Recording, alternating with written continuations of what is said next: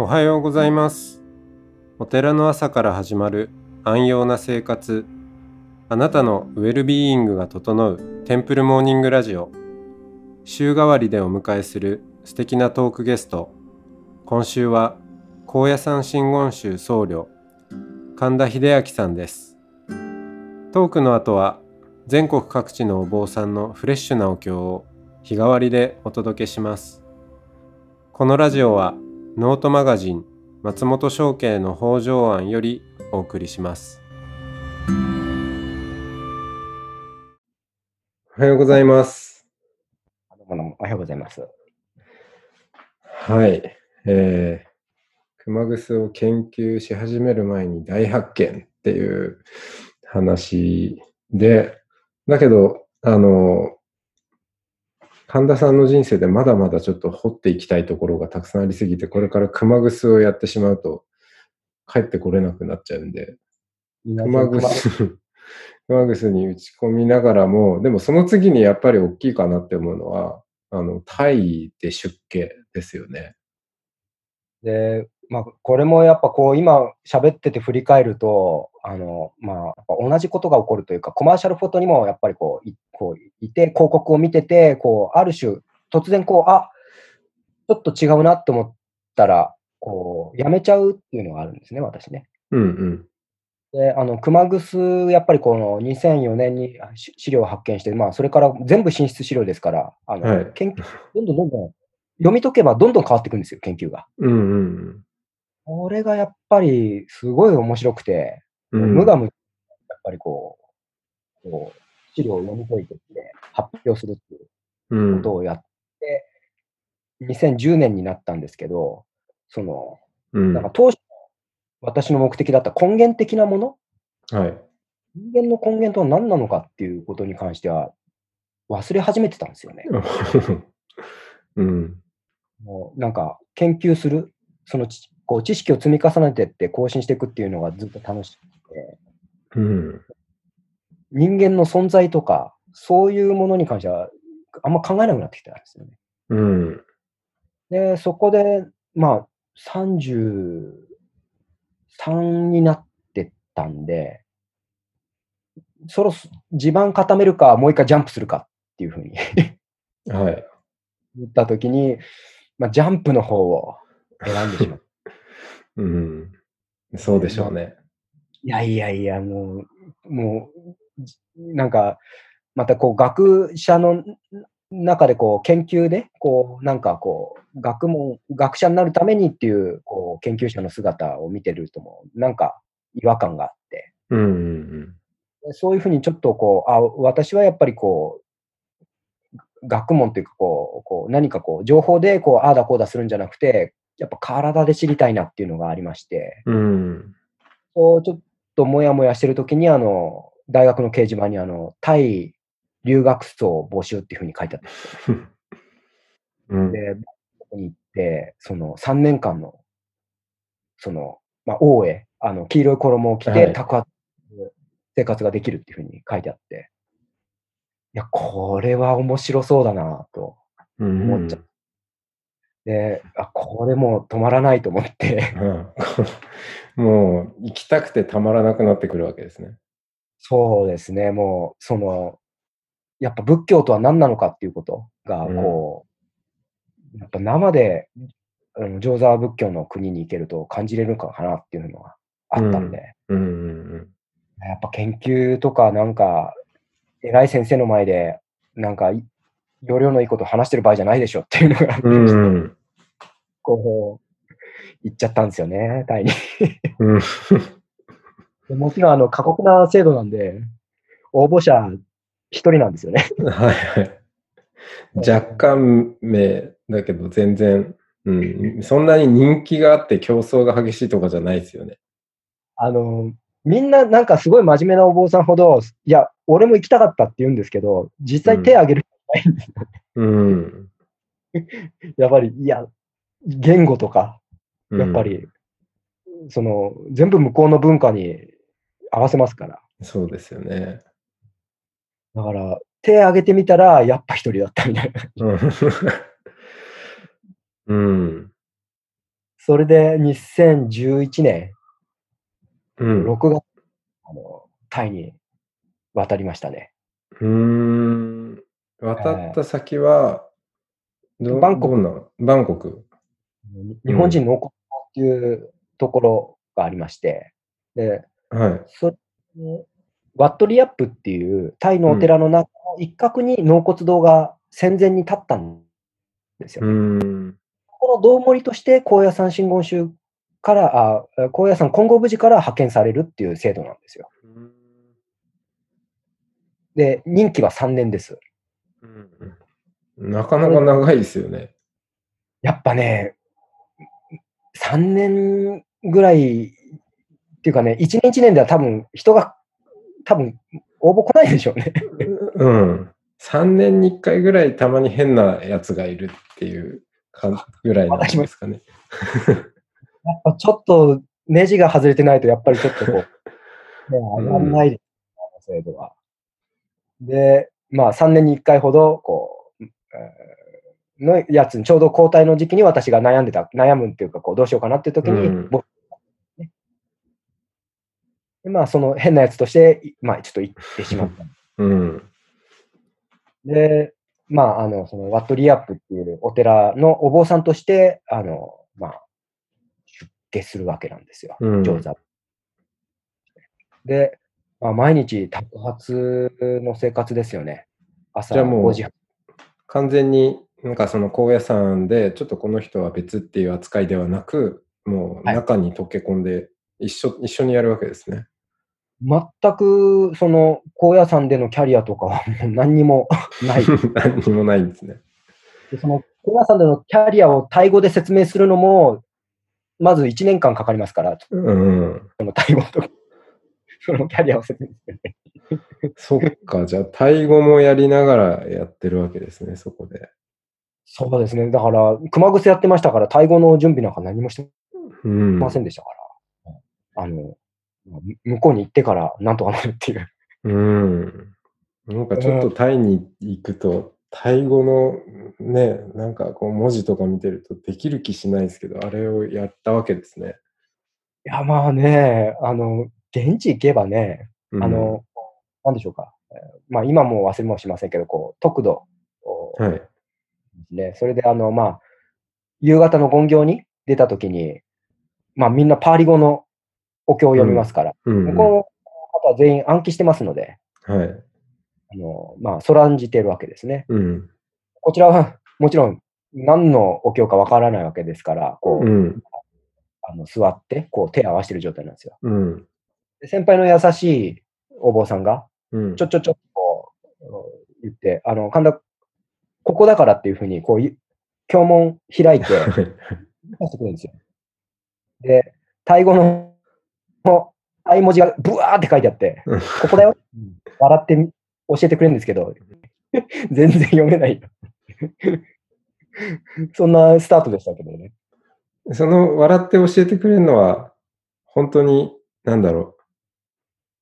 た、タイはないんですよね。本当にに、にこやかに。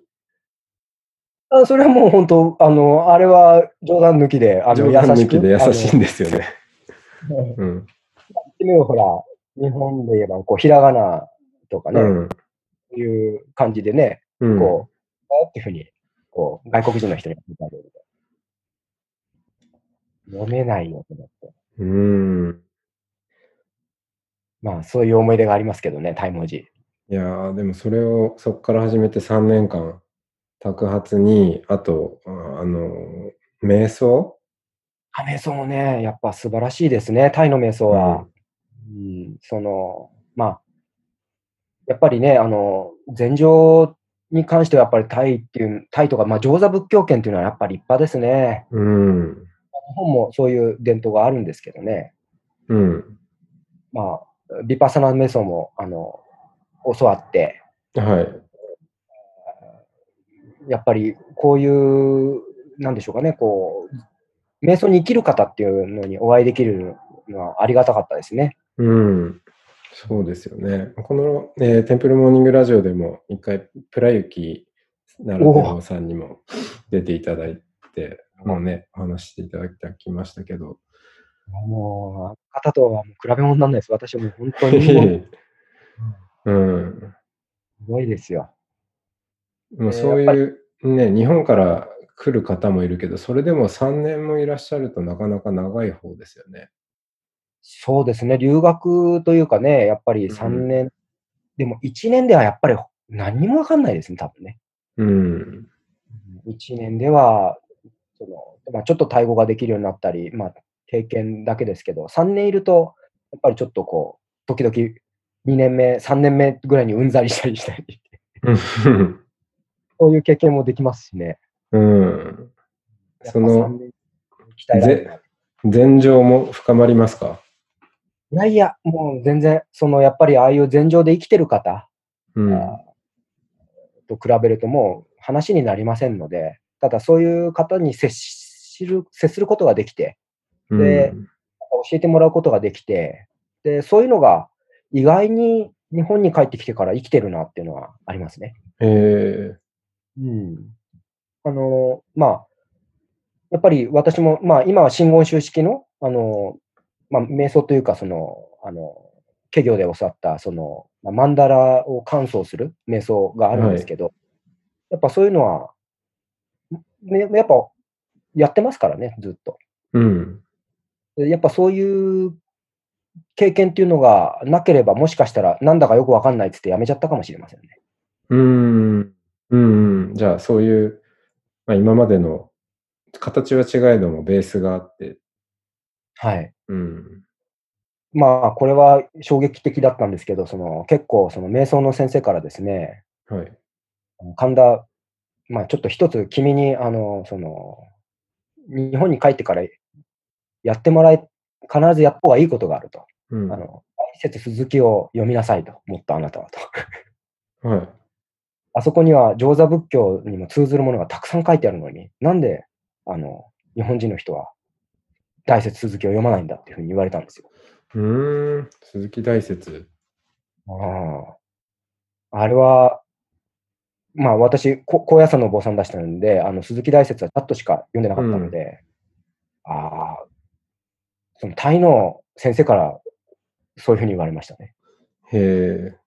鈴木大説は、まあ、禅と念仏、まあ、はい両方やってたようなね、方ですよね。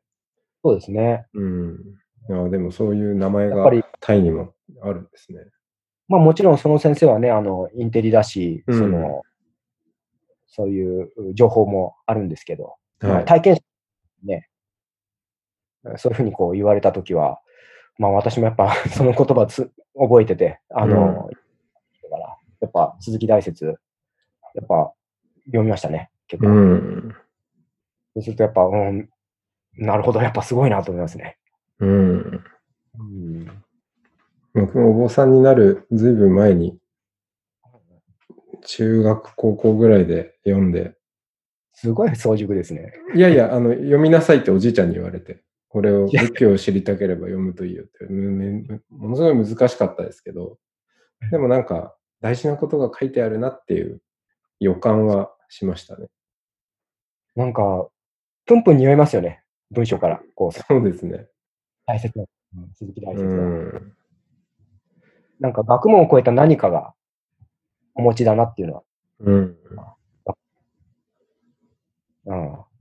まあ、そんな、うん瞑想はちょっと入れて、まあ、今、まあ、私の考え方では、あの、に日本では日本で教わったやり方、うんタイではタイで教わったややり方をやってるっていう状況なんですけどね。うん。あの、瞑想はい。のやり方は。はい。まあそんなタイを経て日本に帰ってきた神田さんが今何をして何を考えているのかを最後に明日伺いたいと思います。ごめんなきゃね。はい。ありがとうございました。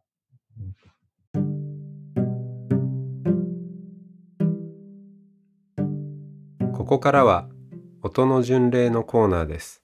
全国各地のお坊さんのフレッシュなお経を日替わりでお届けします。登場するお経やお坊さんに関する情報はノートマガジン音の巡礼をご覧ください。トークゲストへのメッセージやお経の感想などもノートマガジン音の巡礼ウェブサイトのコメント欄でお待ちしております。それでは今朝も音の巡礼いってらっしゃい。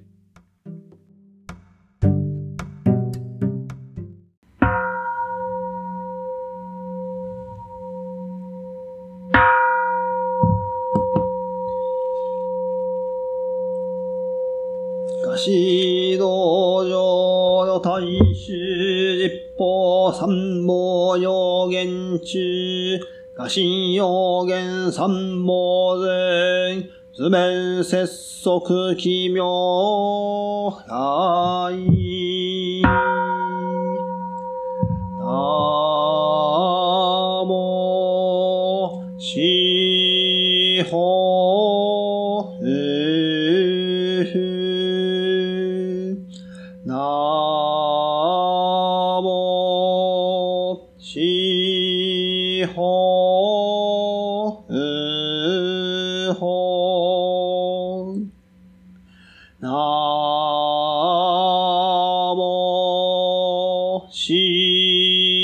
法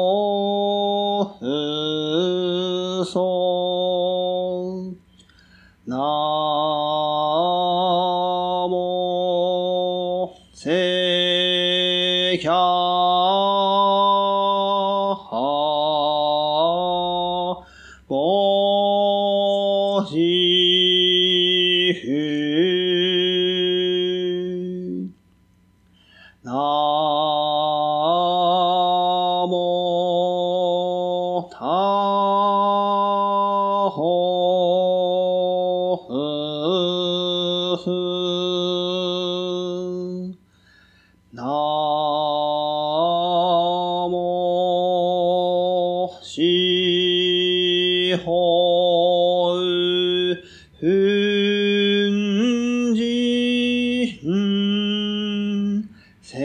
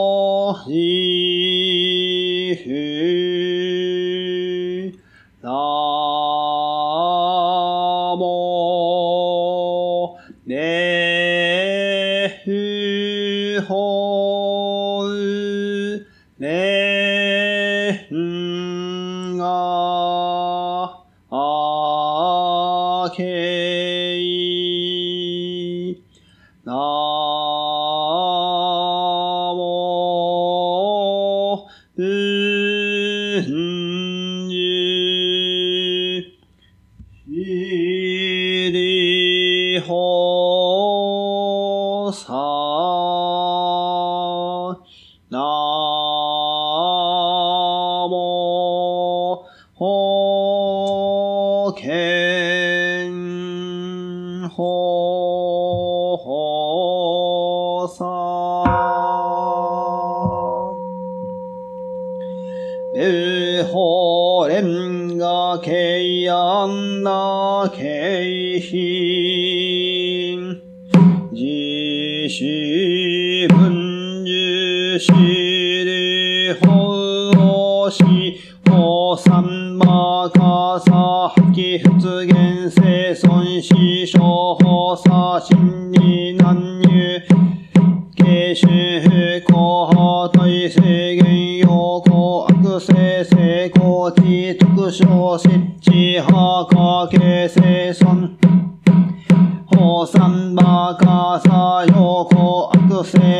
三馬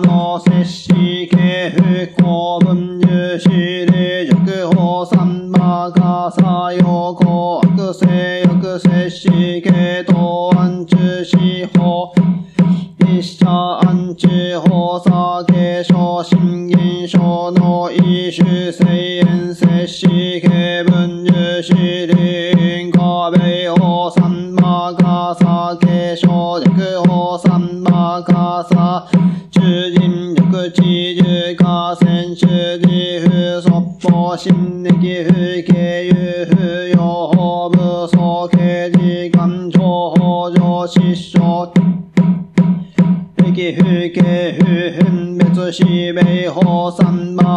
さけ小因かべ法三馬かさ信玄小三馬かさ不信玄激用し大志願長不信玄。障害と反地人権士と基則生殖分泌三年外小九老キャヤタ激老キャヤタ社駅不信玄所有狂気勝者小幕九ダダと少々偏見式有風信玄センターラケ畜徴用傾向天領業法小悪律儀上詩人と騎士来者救い説法武装希望有風信玄九品九比九比九自由派即有派異域不分人弱用法中弱系継承弱最高等中風教中士騎士来者水気説法武装気九分重視理由法三馬かさ不意養生人人数の性欲少々自由説法駅不公見弱実多か不要症状症状過剰と協業駅不返金合小不断地人意進行不独実多か熟有因伝習読実施単日新伝不弱以上人説法不老死小不見教育大師違法有風信仰恐怖用紙不幸確年少停止サビ生理駅不公用投資証拠左遷太陽感情収賞期新聞重視理福祉法三馬かさ間一世方向上失笑不伝統不当不大不天上強行部そうい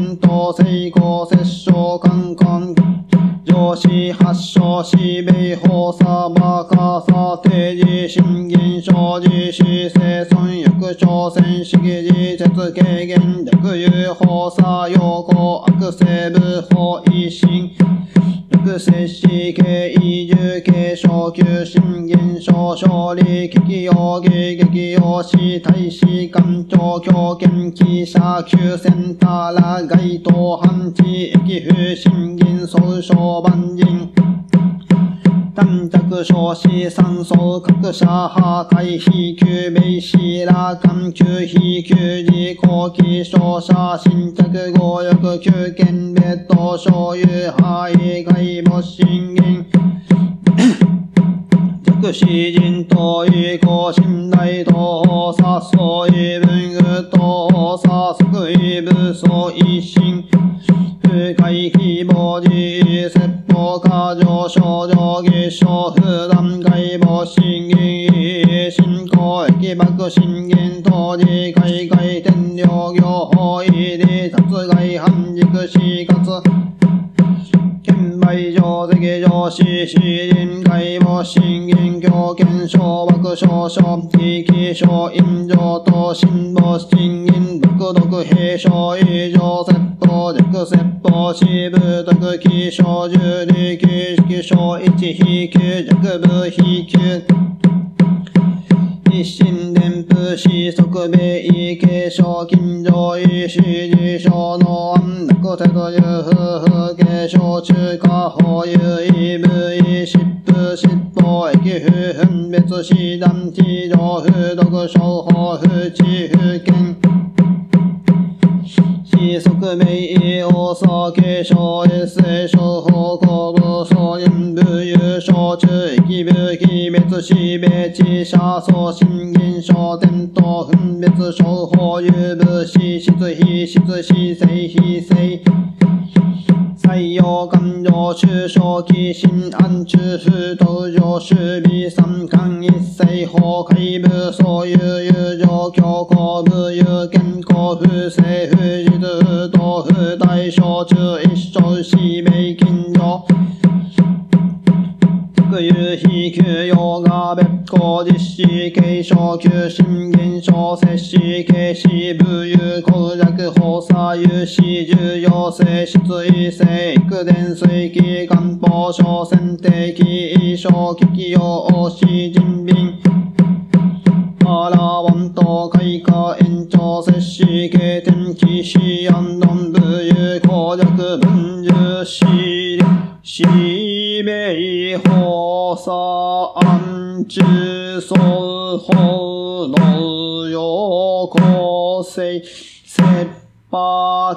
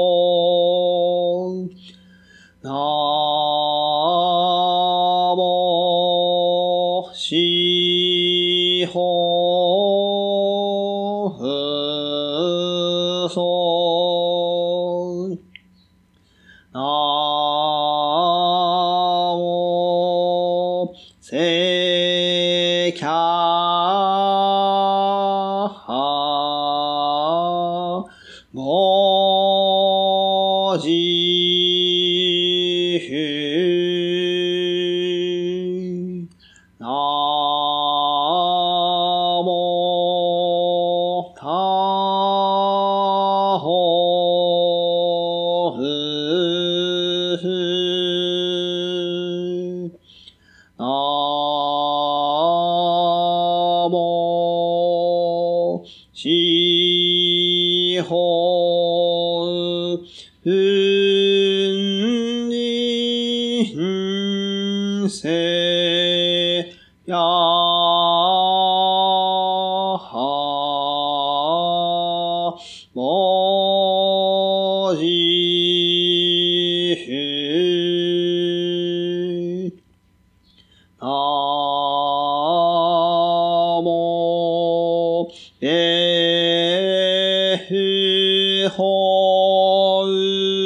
れ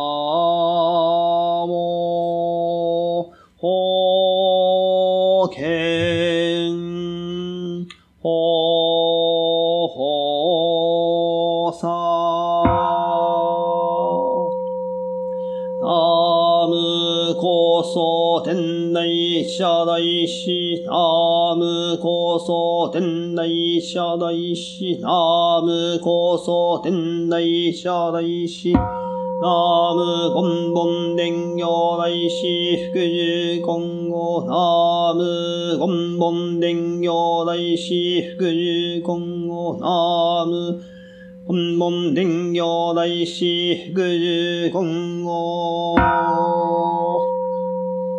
小生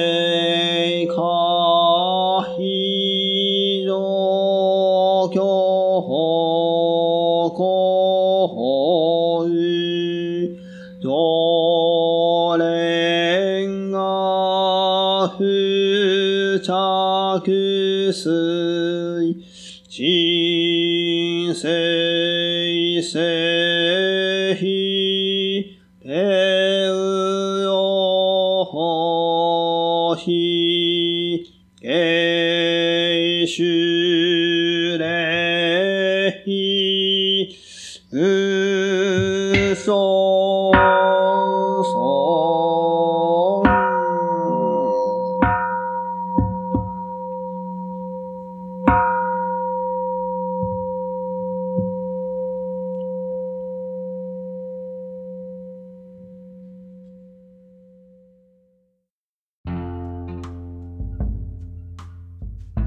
のポッドキャストはノートマガジン松本紹圭の方丈庵よりお送りしました。お経コーナーはノートマガジン音の巡礼のご協力でした。ゲストへのメッセージや番組の感想などはそれぞれのノートのコメント欄にてお待ちしております。それではまたテンプルモーニングラジオでお会いしましょう。